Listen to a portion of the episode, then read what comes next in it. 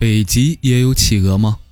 说起企鹅，人们总以为只有南极才有，但事实上，南极本来并没有企鹅，只有北极有。这么说一定会让很多人感到迷惑，那么就一起来看看历史吧。话说，在五百多年前，欧洲的航海家们在北极附近的岛屿上发现了一种厚黑前白的大鸟，它们身高将近一米，长得胖乎乎的，不会飞，走路摇摇摆摆，下坡蹦蹦跳跳，看起来可爱极了。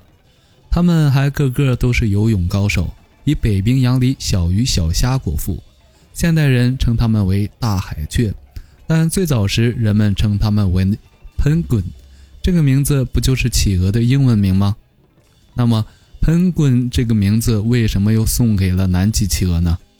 原来航海家们在南极附近的一些岛屿上看到现在的南极企鹅时，觉得它们很像北极的那种喷滚。